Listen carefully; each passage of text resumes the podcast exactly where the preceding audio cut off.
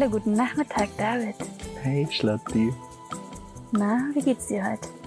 Ganz gut, mir ist ein bisschen kalt. Ich bin eingemuckelt in die tolle Alpaka-Decke, die Ursula uns mal geschenkt hat. Wir haben heute eine schöne, schöne Wanderung gemacht. Die war echt traumhaft, fand ich. Aber es war auch kühl, so um die 0 Grad. Der Winter schlägt zu. Mhm. Es war kein Schnee und sogar ein bisschen Sonne. Aber dadurch, dass wir uns in der Schlucht befunden haben, befinden, es ist ziemlich feucht und klamm und kalt. Mhm.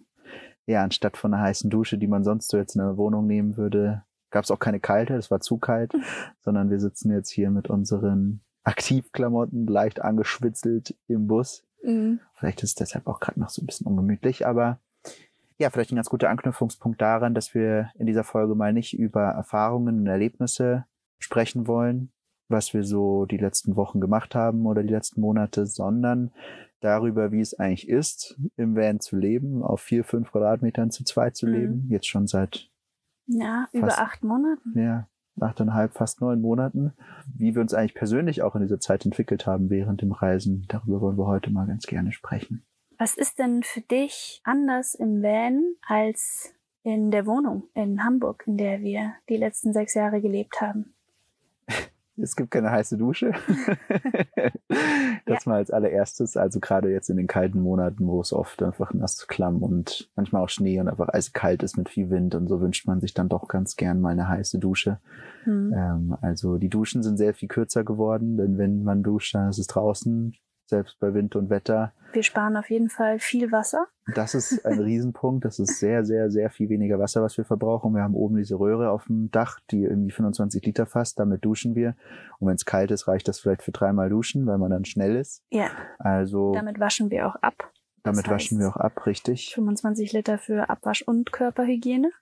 Also ich glaube so, das ganze, diese ganzen Basic des Lebens, ich glaube, wir haben vor ein paar Folgen das schon mal angeschnitten gehabt, dass ähm, es sehr viel sich die ganze Zeit darum dreht, wo bekomme ich eben mein Wasser her? Mhm. wo gehe ich auf Toilette, wo kann ich eigentlich schlafen. Das ist auf jeden Fall drei schon mal grundlegende andere Dinge, finde ich, als es in Hamburg in unserer Wohnung war, weil diese drei Dinge sind einfach immer automatisch dort. Ich drehe den Hahn auf, es kommt heißes oder kaltes Wasser raus. Mhm. So viel ich möchte. Ich kann ihn laufen lassen, ohne dass es aufhört. Ja, Ich habe jederzeit eine Toilette, wo ich hingehen kann und Ja. das Bett steht auch meistens an derselben Stelle und ich weiß, wo die Bettdecke ist. Also ja. das sind schon mal, finde ich, drei unterschiedliche Sachen.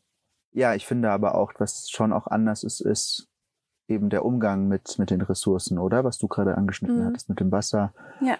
Ist schon ein Unterschied, oder nicht? Wir hatten uns ja auch vorgenommen, das hatten wir mal auf einer anderen Reise gelernt. Natürlich kann man zwei in eins, man geht in den Supermarkt, kauft nicht nur Lebensmittel, sondern auch diese großen fünf bis zehn Liter Kanister Wasser. Mhm. Aber das ist etwas, was wir nicht wollen, weil es dann unendlich viel Plastik produziert. Und es gibt ja öffentliche Quellen, gerade Mhm. wenn man in den Bergen ist, gibt es unglaublich leckeres Bergwasser. Aber dazu muss man eben wissen, wo befinden die sich. Dann fährt man vielleicht zu einer, dann tröpfelt da aber nur so ganz wenig Wasser raus. Oder man fährt zu einer und die, die Wasserqualität sieht nicht gut aus. Mhm. Das hatten wir ja auch schon. Und diese Suche nach frischem Trinkwasser nimmt echt viel Zeit ein, dadurch, dass wir eben nicht auf den einfachen Weg über den Supermarkt gehen wollen. Ja, also es gibt ich glaube so die, die Grundversorgung, die einfach in der Wohnung immer gewährleistet ist. Natürlich musst du auch einkaufen gehen und die ganzen Mhm. Lebensmittel organisieren, was jetzt wir hier in demselben Maße, würde ich sagen, haben. Aber ähm, es nimmt einfach alles sehr viel mehr Zeit in Anspruch, weil man sich eben um die grundlegenden Dinge viel mehr kümmern muss. Und Ob, obwohl ich sagen muss, äh, ja klar gehen wir in Hamburg auch einfach zum Supermarkt, um uns Lebensmittel zu holen. ja, Aber wir sind ja eigentlich fast jeden Tag an einem anderen Ort. hm, Und jeden Tag sind wir in einer anderen Stadt. hm, Und dort dann sich erstmal zu organisieren und zu wissen, wo ist denn überhaupt ein Supermarkt? ja, wie heißt Bäckerei nochmal? Ja, genau. Oder wir gehen super gerne auf Märkte, Mhm. weil es dort einfach besseres und ähm, Günstigeres. günstigeres Obst und Gemüse äh, ist einfach auch ein schöneres Ambiente, über so einen Markt zu schlendern und direkt mit den Bauern und Bäuerinnen irgendwie in den Kontakt zu kommen. Und das aber in einer fremden Sprache, in immer einer anderen Stadt zu organisieren, ist schon etwas anderes als in Hamburg, wo ich weiß, wo der nächste Supermarkt ist, wo ich weiß, wann der Markt stattfindet, wo ich immer zu denselben Leuten gehe. Also es sind ja immer wieder neue Orte, sich neu orientieren, neue Menschen, denen man begegnet. Und wir sind jetzt im zwölften Land, Mhm. dementsprechend 13. Ja, so. auch immer wieder eine andere Sprache. Mhm. Ja, also ich glaube, die größten Unterschiede sind tatsächlich, dass man alles sehr, sehr, sehr viel länger dauert, vom Abwasch über das Lebensmittel organisieren, über Wasser organisieren. Und das zweite eben, dass man sich die Grundversorgung Schlafen, Wasser und Toilette Ja. sehr viel Gedanken machen muss und das auch alles sehr viel Zeit in Anspruch nimmt. Ich glaube, das sind so die größten, die größten Unterschiede eigentlich. Und Wäsche waschen. Und Wäsche waschen. Stimmt, man hat keine Waschmaschine. Ja, wir haben zwar so einen tollen Sack, in dem man Handwäsche waschen kann, aber dadurch, dass wir immer draußen leben, kann man Wäsche zwar aufhängen, aber wenn es dann regnet oder feucht ist über Nacht, dann Mhm. werden die Sachen auch nicht trocken. Dementsprechend wählen wir meistens ja den Weg, äh, eine Wäscherei zu finden. Mhm. Dann muss man erstmal gucken, bis wann wird die Wäsche überhaupt fertig. Wenn die jetzt drei, vier Tage brauchen, was machen wir dann in der Mhm. Zeit? Können wir die Bettwäsche nicht waschen, weil wir haben nur ein paar Bettwäsche dabei, weil der Van so klein ist. Genau, ja. Ja. Und dementsprechend ähm, lehnen wir das Angebot auch meistens ab, wenn es mehrere Tage dauert. Ja. Wir, Und klar, wie du sagst, im Sommer konnten wir es noch selber in unserem Waschsack im Fluss, See, was auch immer, waschen. Und dann wurde es relativ schnell trocken durch Sonne, Wind und Wärme. Aber das hat sich jetzt im Winter natürlich auch geändert. Also ja, all diese, wie ich das gerade schon sagte, all diese eigentlich so simplen Lebensdinge, die man so in der Stadt im Alltag irgendwie ganz leicht meistert, Hm. brauchen einfach sehr viel Zeit. Und Ja. das finde ich echt einen der größten Unterschiede. Und was damit reinspielt, ist, dass wir jeden Tag ja auch Entscheidungen treffen müssen. Hm. Also wir müssen jeden Tag entscheiden, fahren wir zur Wasserquelle A oder B? Fahren wir zum Supermarkt oder schauen wir, ob wir einen Bazar finden? Äh, waschen wir heute Wäsche oder machen wir das erst in ein paar Tagen? Wasche ich mir heute Morgen die Haare oder ziehe ich eine Mütze auf, damit Mhm. ich es erst morgen machen muss? Diese ganzen Entscheidungen, die man treffen muss, die haben wir halt nicht zu Hause oder nicht in diesem Ausmaß. Klar, ich meine, in Hamburg hast du auch Entscheidungen jeden Tag getroffen, aber ganz andere. Und Ja, ähm, ich, ja, mich beschäftigen diese Entscheidungen auf jeden Fall mehr oder ich merke, Ja. dass man da auf jeden Fall der viel mehr Muße braucht, um diese Entscheidungen zu treffen, weil es auch alles irgendwie ineinander gestückelt natürlich zusammenpassen muss. Ja. Ich muss mich jetzt entscheiden, fahre ich zu der Quelle, passt das dann zu der Route, wo ich am Abend hin will, wo ich auch sicher schlafen kann Ja. und so und so und so weiter. Und Also- fühle ich mich bei dem Schlafplatz auch sicher? Das finde ich auch Ja. eine ganz spannende Frage. Meist bist du der Schlafplatz-Raussuch-Experte und ich habe mich an den meisten Schlafplätzen, an denen wir standen, sehr wohl gefühlt. Hm. Und wir hatten auch unglaublich schöne Schlafplätze. Wir hatten natürlich auch nicht so schöne Schlafplätze, aber das gehört dazu.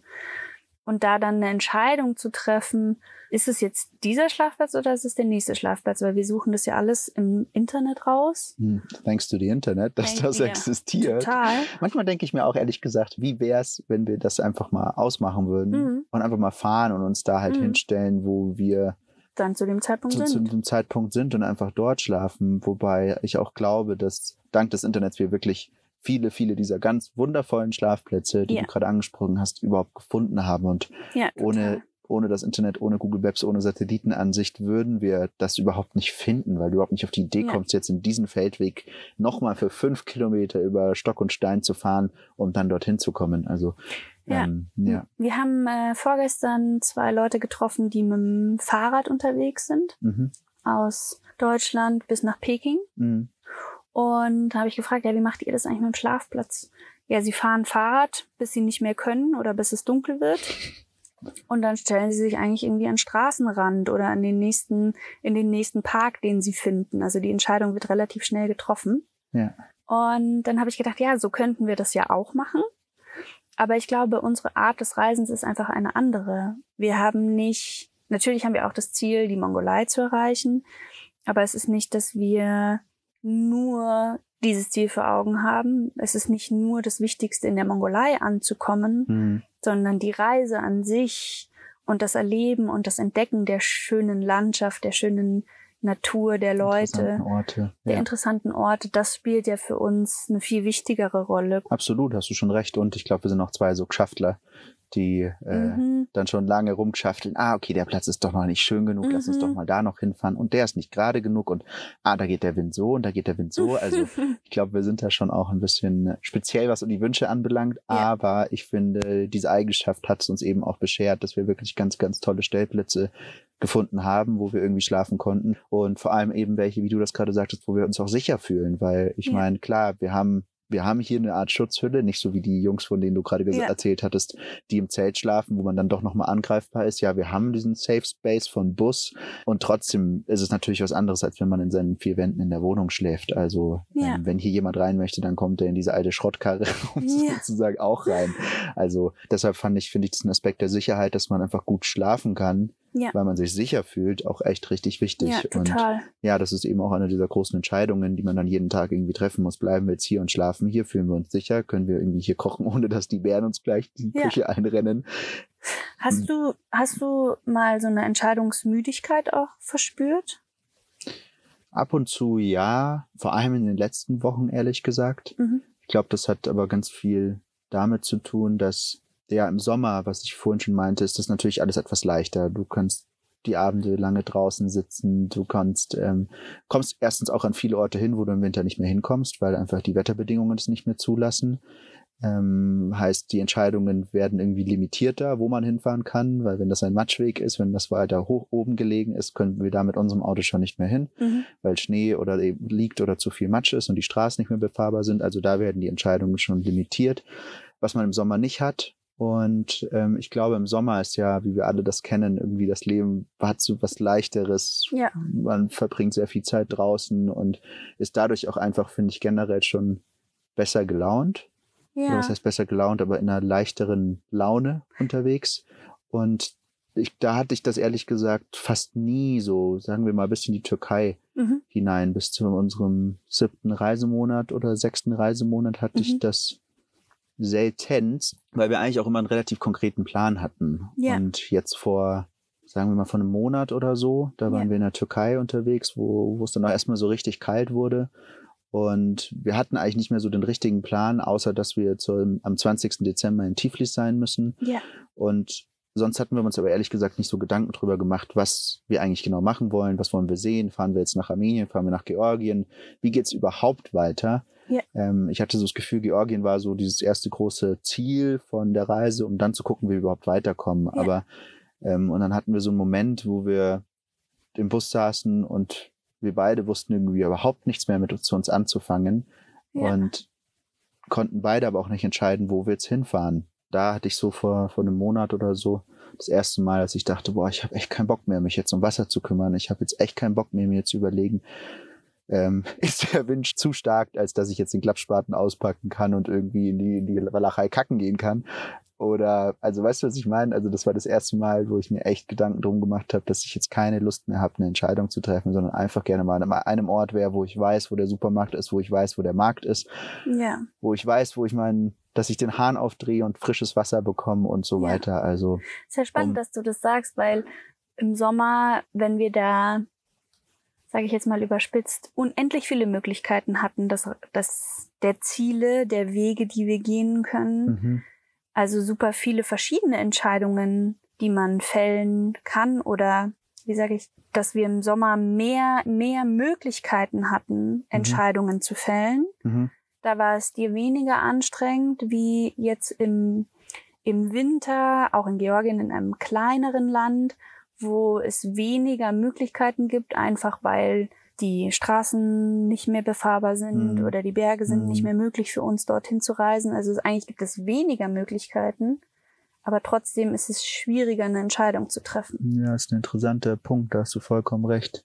Vielleicht ist es sogar das, dass nicht mal die Entscheidung, wo schlafe ich jetzt, wo hole ich mein Wasser und so her, für mich vielleicht das Schwerwiegendste ist, sondern dass die Routenplanung, dass das, Mhm. diese Entscheidung, was die Route anbelangt, dass Ja. die mich so beschäftigt und ich möchte nichts verpassen. Ich möchte den Ort sehen und ich möchte den Ort sehen und ich möchte den Ort sehen und vielleicht ist dann die Auswahlmöglichkeit, die ich im Sommer habe, Ja. so enorm groß und, Ja. dass ich, und dass es deshalb leicht fällt, ein, eins dieser wundervollen Ziele auszusuchen, als jetzt im Winter, wo alles kalt und uschelig ist und vieles einfach nicht erreichbar ist, Ja, dass mich das vielleicht dann wurmt und dann noch mehr einschränkt in meiner, meiner Entscheidungsmotivation.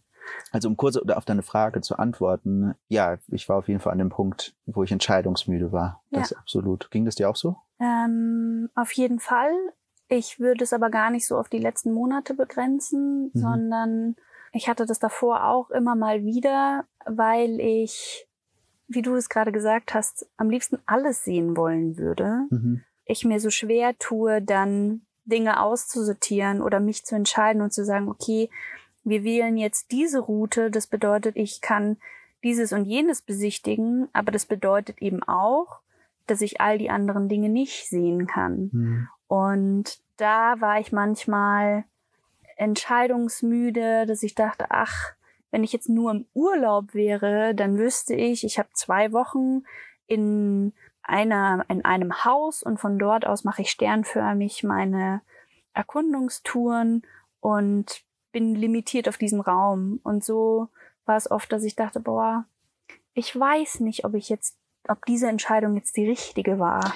Soll ich jetzt 500 Kilometer in den Norden oder in den Süden fahren? ja, genau. Was ein Luxusproblem. Absolut, voll. Ja, Ja. Was nicht heißt, dass es nicht auch zu einer Entscheidungsmüdigkeit führen kann. total. Ja. Ja. genau. Deswegen hatte ich das schon durchaus, dass ich manchmal entscheidungsmüde war. Und, und jetzt mit der Situation, in der wir uns gerade befinden, dass wir im Winter angekommen sind, es ist Mitte Dezember, es ist kalt und dann versuchen herauszufinden, wo regnet es jetzt gerade nicht, Mhm. wo wird's nachts nicht Minusgrade, wo Mhm. fallen, fallen die Temperaturen nicht unter Null, ist so eine Recherche, auf die ich, ich will meine Reise nicht darauf limitieren, Mhm. aber ich weiß ganz genau, wenn ich das nicht tue, dann werde ich noch viel weniger Spaß daran haben, weil wir sind halt nun mal eigentlich immer draußen. Mhm. Und wenn wir drinnen sind, dann ja, sitzt du mir in einem Campingstuhl gegenüber. Und wenn ich mal raus will, dann musst du erst aufstehen, dann muss der Stuhl erst weggeräumt werden, damit ich dann raus kann. Und wenn ich dann fünf Minuten draußen war, dann, wenn ich wieder reinkomme, musst du wieder aufstehen, musst wieder zur Seite. Also es ist so dieses, Man steht sich die ganze Zeit gegenseitig im Weg. Das ist Genau. auch noch ein großer Unterschied, vielleicht, um an den Anfang nochmal anzuknüpfen, beziehungsweise an die Frage, die ich dir gerne als nächstes stellen würde, dass man sich eben im Van auch die ganze Zeit im Weg steht, gerade wenn man so einen kleinen hat. Und eigentlich wartet man da die ganze Zeit darauf, dass die andere Person aus dem Weg ist und man dann an den Ort Ja. hinkommt, was, wo man gerade hin möchte. ja, Findest Ja. du, dass sich unsere Beziehung während dieses Trips verändert hat oder dass da vielleicht Konfliktpunkte dadurch entstanden sind? Mm. Also ich finde, wir machen das richtig, richtig gut, obwohl wir uns permanent im Weg stehen. Mhm. Ich habe auch das Gefühl, dass du mehr Geduld hast mit mir als ich mit dir. Okay, spannend.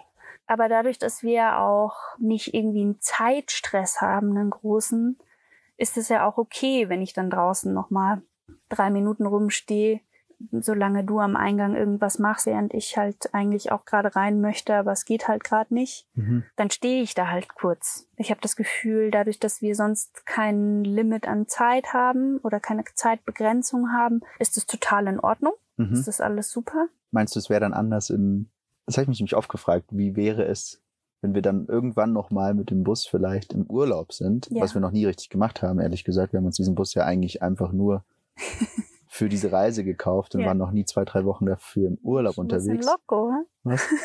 Wieso? Ja, ist schon verrückt, finde ich. Ja, also ist- Vanlife, wir haben es noch nie davor ausprobiert, ob das eigentlich zu uns passt, ob das eigentlich für uns geeignet ist. Aber wir sind voll 100% ins Abenteuer rein, haben uns den Bus gekauft, haben den ausgebaut und sind zack los und leben jetzt seit neun Monaten hier und es funktioniert wunderbar.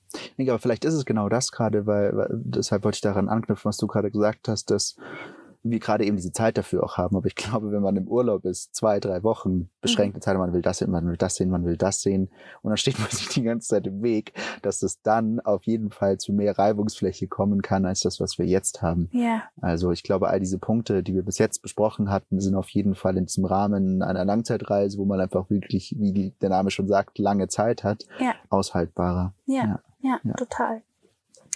Und sonst auf deine Frage, ähm, ob sich unsere Beziehung verändert hat. Ich glaube, dass ich mehr ins Akzeptieren gekommen bin, dass es Dinge gibt, die du einfach besser kannst oder öfter machst, wie zum Beispiel, was ich angesprochen hatte, das Schlafplatz suchen oder im Internet Sachen recherchieren und dass ich andere Dinge vielleicht öfter mache und dass wir so unsere Rollen verteilt haben. Mhm.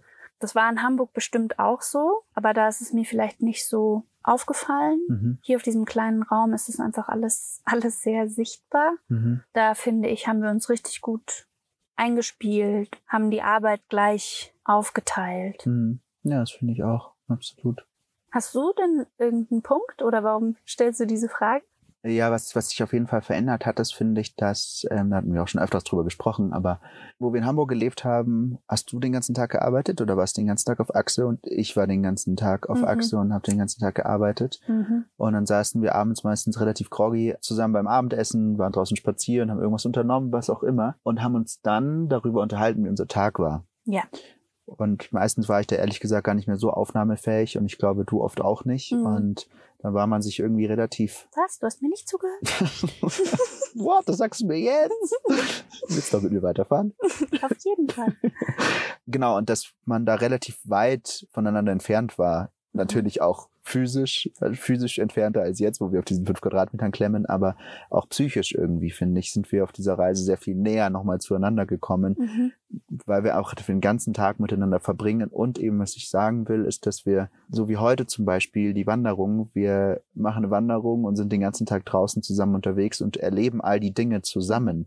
Und sei es, wenn du eine Ecke im Wald findest, die, dich, die dir besonders gefällt, dann sagst du meistens sofort, hey David, ich möchte dir was zeigen, Ja. bringst mich dahin, zeigst mir, weiß ich nicht, den schönen Lichtstrahl auf dem Fahren oder was auch immer Ja. oder in der Stadt den Bazarstand von XY und dass wir eigentlich all die Dinge, die wir erleben, in dem Moment teilen, wo wir sie erleben und Mhm. nicht erst uns danach erzählen, wo dann oft auch vielleicht die Hälfte fehlt und vor Ja. allem nicht dieses Gefühl der Situation da ist. Ja. Und das ist etwas, ehrlich gesagt, was ich unglaublich schön finde oder wahnsinnig schätze, dass wir im Gegensatz zu Hamburg da viel näher aneinander sind, dass wir so viele Momente im Tag miteinander teilen, anstatt Ja. uns danach davon zu erzählen Mhm. was auch schön sein kann. Und dadurch, dass wir das jetzt so haben, ist auch oft auch die Situation, finde ich, abends, dass wir beim Abendessen, dann stehen wir halt oder sitzen nebeneinander und essen und haben, haben da dann nicht mehr so viel zu reden und Ja. sind da meistens still, ehrlich gesagt. Ja. Es fühlt sich trotzdem so gut an, finde ich, einfach die Dinge im Moment miteinander zu teilen. Und Ja. das finde ich echt was unglaublich Schönes, ähm, wo ich öfters dran denken musste, dass wenn wir dann irgendwann mal wieder zurück sind und arbeiten sind, dass ich eigentlich gerne dich dann anrufen würde. Ich, oh Charlie, ich habe gerade das und das entdeckt gesehen, weil ich muss dir das kurz sagen. Also ähm, Mhm. das ist das, was, wo wir, finde ich, in der Beziehung noch mal enger zusammengerückt sind, in, Ja. dass man Dinge einfach viel schöner doch zusammen erlebt. Ja. Wie war das dann für dich, aber als ähm, ich ja unsere Reise für fünf Tage verlassen habe Mhm.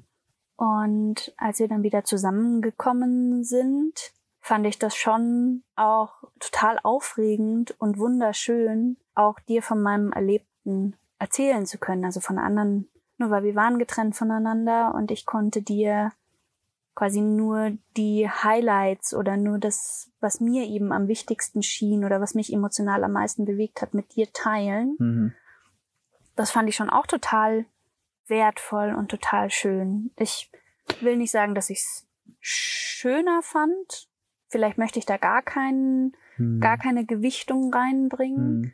Aber ich finde, beides hat auch seine Beides hat doch etwas und ja, wenn du so über die Situation sprichst, ich fand das schon auch schön. Allerdings haben die Punkte überwiegt, wo ich mich in den Tagen, wo du nicht da warst, so über Dinge gefreut habe oder auch nicht gefreut habe oder was auch immer Dinge erlebt habe, die ich gerne in diesem Moment mit dir geteilt Mhm. hätte. Mhm. Und wo ich in dem Moment dachte, ich erzähle die Charlie und habe sie dir wahrscheinlich nie erzählt, weil ich sie wieder vergessen habe. Also Ja, die ja. Momente, die ich gerne mit dir geteilt haben hätte, überwiegen auf jeden Fall das, dass du mir danach irgendwie von der von Erlebnissen in München erzählt hast. Ja. ja. Also es ist einfach immer schön, mit dir zusammen zu sein. voll. Aber ja, und, und, und natürlich hat, erlernt man sich auf so einer Reise, obwohl wir uns jetzt schon seit zehn Jahren kennen, äh, dann nochmal näher kennen. Äh, diese eine Situation, wo wir da in die Türkei reingefahren sind und eine Lebensmittelvergiftung hatten. Ui. Und ey, dann stürmt's draußen, es regnet und man gibt sich den Staffelstab in die Hand im Kacken und Kotzen. Also das war ähm, das war richtig, richtig schrecklich. Das war echt gar ja, nicht schön. Also man lernt sich dann doch nochmal sehr, sehr, sehr, sehr viel näher auf fünf Auf Quadratmetern einer kennen. anderen Ebene auf jeden Fall ja, nochmal. um das Ja. vielleicht ehrlicherweise auch noch zu sagen.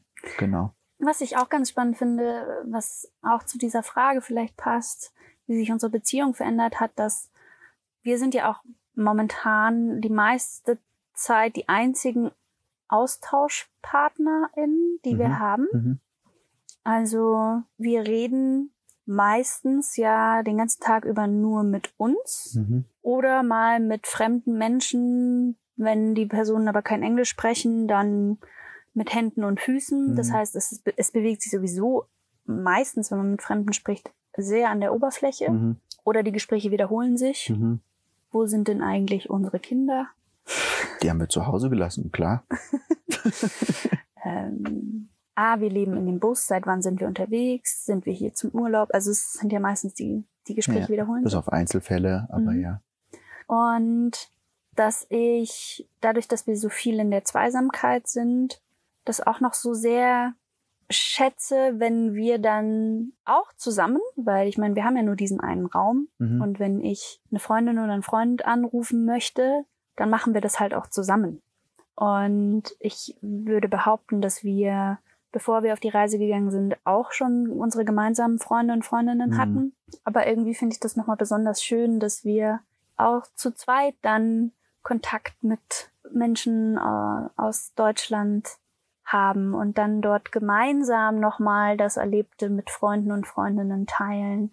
Ja, wir da so als Einheit auftreten. Ja, es funktioniert sehr, sehr gut. Also ich hätte im Großen und Ganzen ehrlich gesagt gedacht, dass es mehr Reibungspunkte gibt, wenn man auf so wenig Raum so lange Zeit zusammenlebt. Mhm. Ähm, also danke dafür, dass das so gut funktioniert. Ja. Voll. Jetzt haben wir so viel über uns gesprochen. Mhm. Geht zwar jetzt auch um dich oder an uns, aber vielleicht mal die Frage, ob du dich in den ganzen letzten Wochen und Monaten in der Zeit, wo wir jetzt durch so viele fremde Länder, durch die Fremde reisen und so viel fremden Menschen begegnen, Mhm.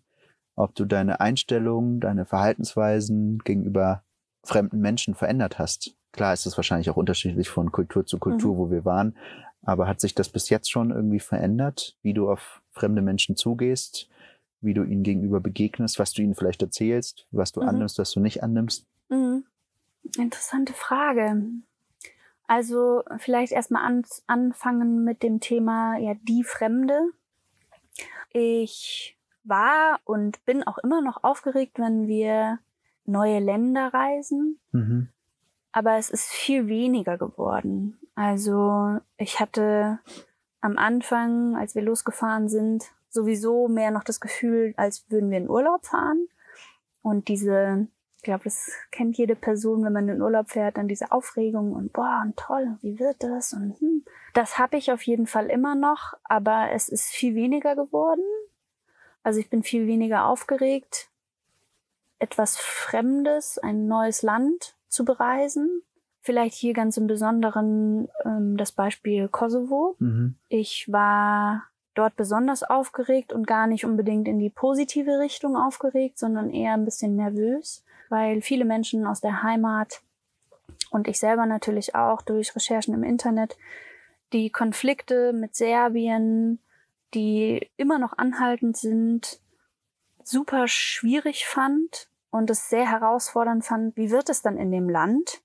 Und ich konnte mir gar nicht ausmalen, welche Situationen dann herausfordernd sein sollten, aber einfach zu wissen, dass dieses Land so im Konflikt ist mit seinem direkten Nachbarn Mhm. und dass es so viele Menschen im Kosovo gibt, die sich als Serben sehen, hatte ich im Vorfeld mehr Angst oder war mehr nervös, dann in dieses Land zu fahren, als es dann eigentlich war. Mhm.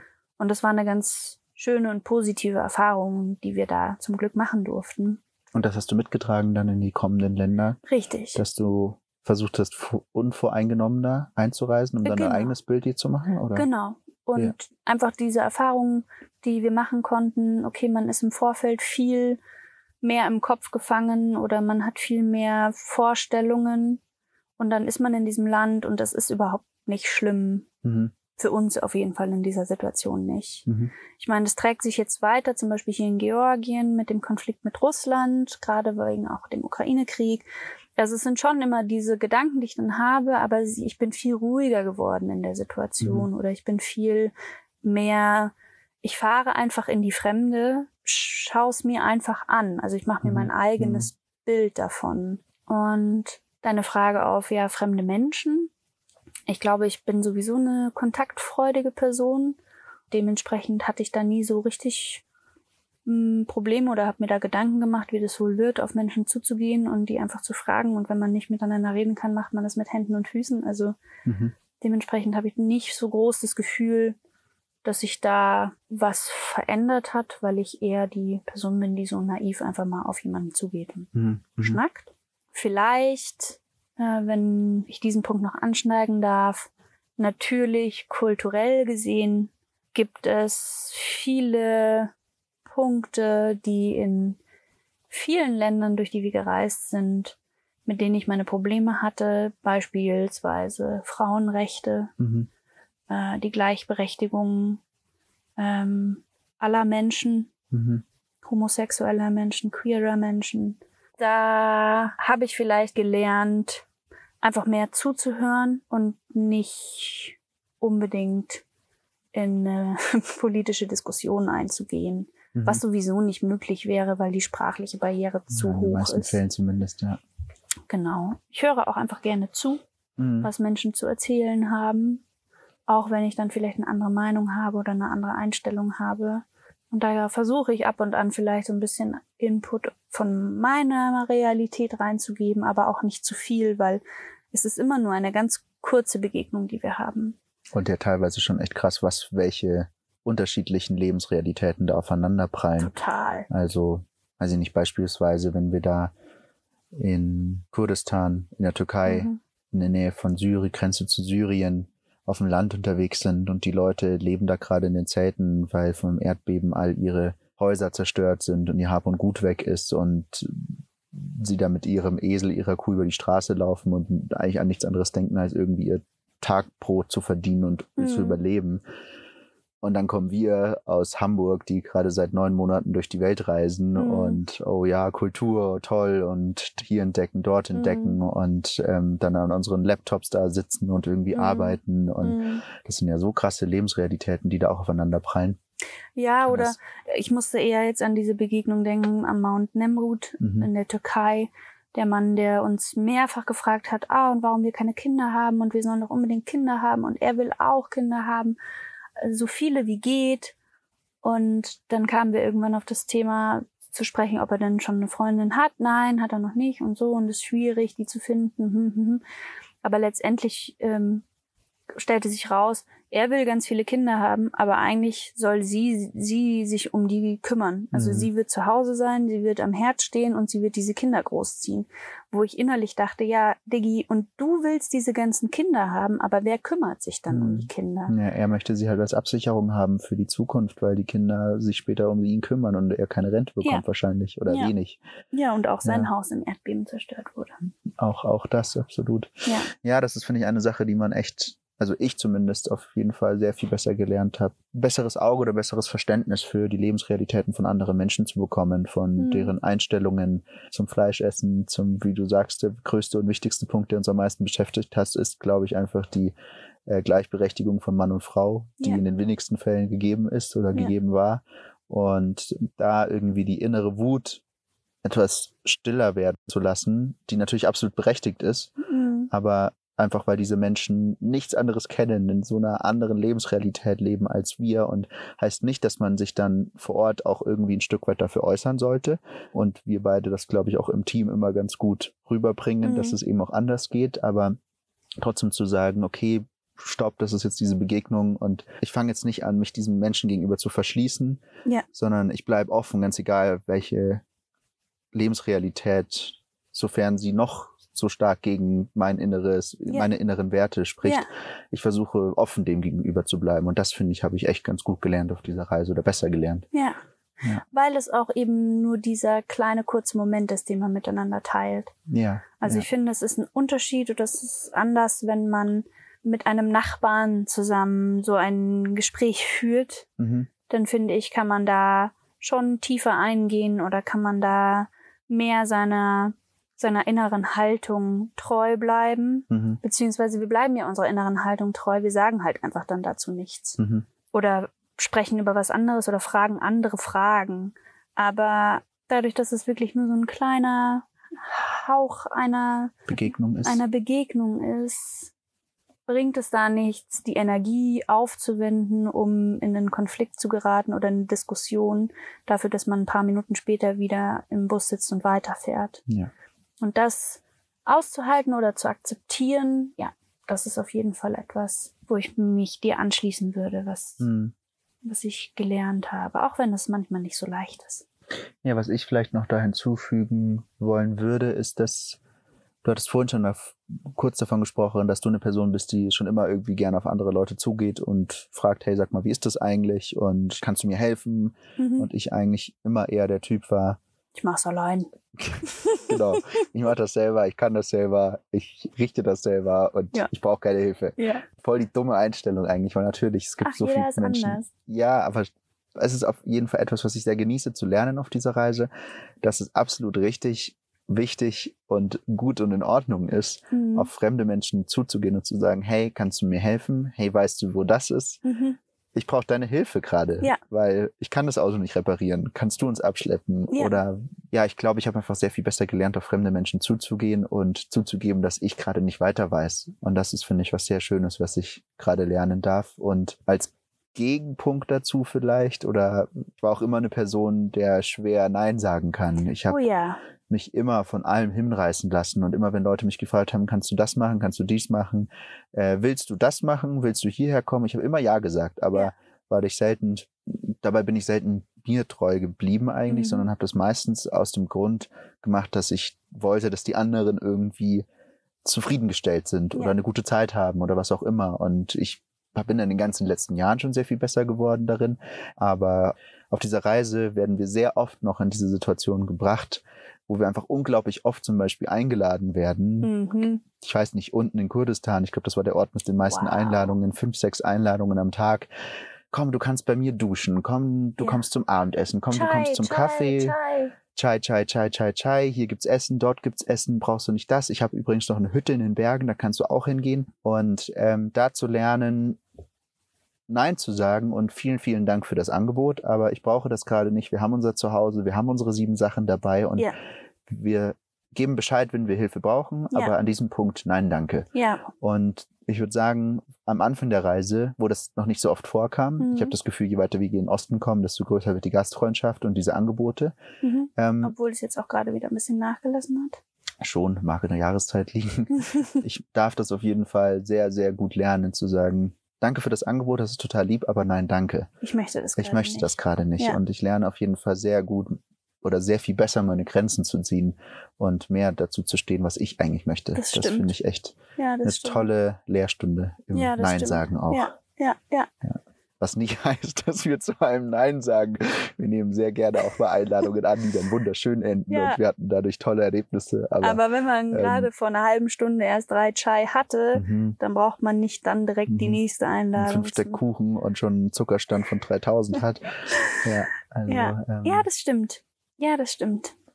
Was auch noch zu dieser Frage vielleicht gehört, was vielleicht jetzt ein bisschen in- hin und her springen ist, pardon dafür, aber ich finde, es passt auch zu dem, was ich meinte, dass wir ja immer nur für einen kurzen Moment an einem Ort sind Mhm. und alles immer nur so zeitlich limitiert ist, dass wir so viel nicht nur menschliches Leid auch sehen, was du Mhm. angesprochen hattest mit den Erdbeben zum Beispiel, mhm, sondern dass wir auch so wahnsinnig viele Straßentiere sehen. mhm, Und ich glaube, ich habe überhaupt im Laufe der Reise ein viel größeres Herz noch für Katzen und Hunde bekommen. mhm.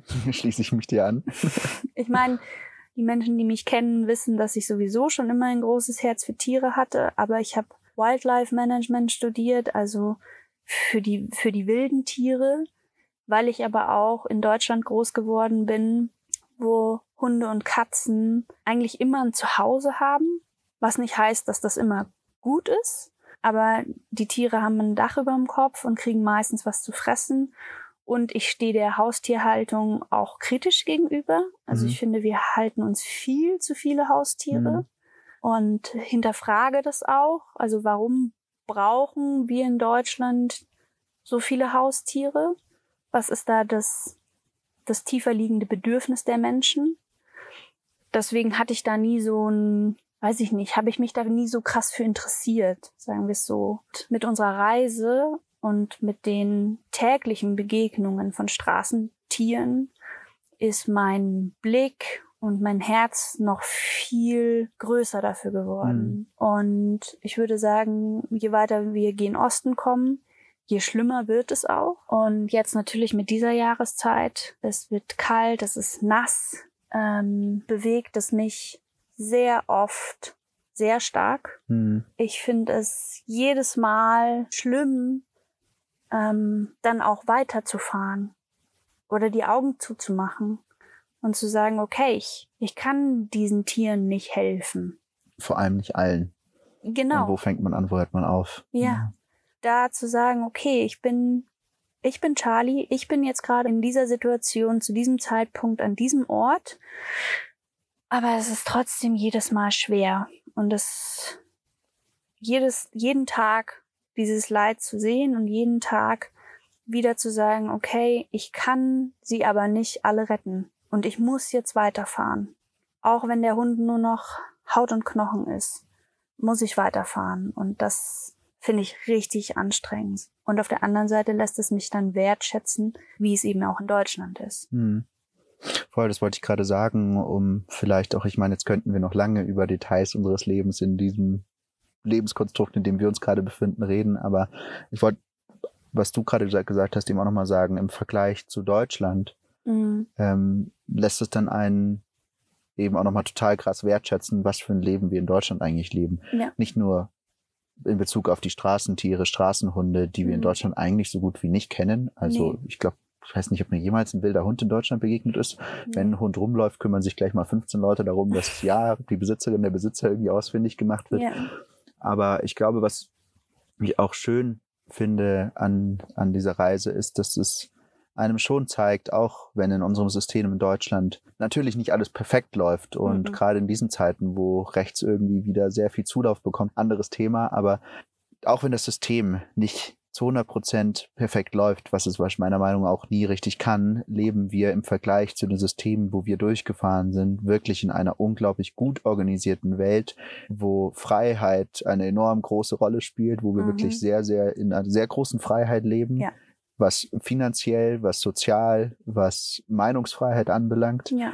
Und auch das Thema Gleichberechtigung, weil wir da vorhin schon drüber gesprochen hatten. Klar ist Deutschland noch weit davon entfernt, dass Mann und Frau wirklich gleichberechtigt sind. Auf jeden Fall. Aber im Vergleich trotzdem zu den Lebensrealitäten, über die wir vorhin sprachen, wo wir durchgefahren sind, die ja. wir treffen durften, sind wir dann doch da schon ein großes Stück weiter und ja. ganz gut aufgestellt. Und ich finde, das lässt einen unser, das Leben, was wir dort in Hamburg führen durften, was viele Menschen in Deutschland führen dürfen, ja. viele auch nicht, das darf man nicht mhm. vergessen, aber trotzdem nochmal anders wertschätzen und.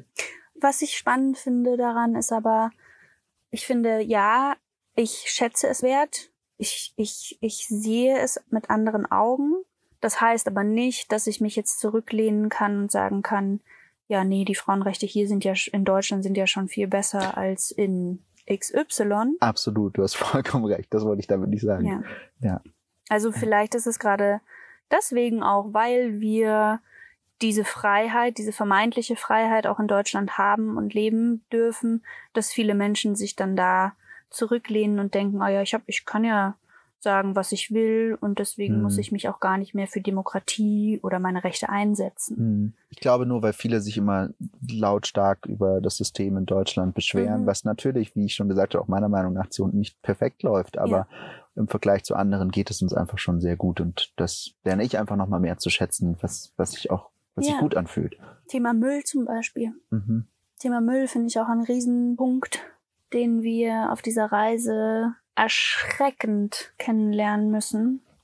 Und was ich am allerschlimmsten daran eigentlich finde, dass der Müll, der hier rumliegt, an den Flüssen, am Straßengraben, an den Picknickplätzen, in der Stadt, außerhalb der Stadt, überall, ich gewöhne mich daran. Mhm. Also auch jetzt der Ort, wo wir stehen. Ich weiß nicht, ob ich mich am Anfang der Reise hier dann so wohl gefühlt hätte oder hm, weil ich es aus Deutschland einfach nicht gewohnt bin. Mhm. Aber auch hier wieder der Punkt, Deutschland ist auf Platz eins innerhalb der EU, was pro Kopf Müllproduktionsverhalten anbelangt. Das heißt auch hier, wir sind super gut im Organisieren, die Straßen sauber zu halten. Wir haben eine super Mülltrennung. Und den Müll in andere Länder zu schicken. genau. Wir schicken den Müll halt in andere Länder. Aber es ist, ja, also ich bin dankbar dafür, dass es die Müllabfuhr in Deutschland gibt, die so gut organisiert ist. Ich Mhm. bin dankbar dafür, dass wir auch ein Bildungssystem haben, was darüber aufklärt. Heißt nicht, dass jede Person das macht, aber ich werde wahrscheinlich in Hamburg zurück sein und denken, cool, wie sauber das hier ist. Hm. Aber eigentlich ist Hamburg im Vergleich zu München zum Beispiel halt auch nicht sauber. Mhm.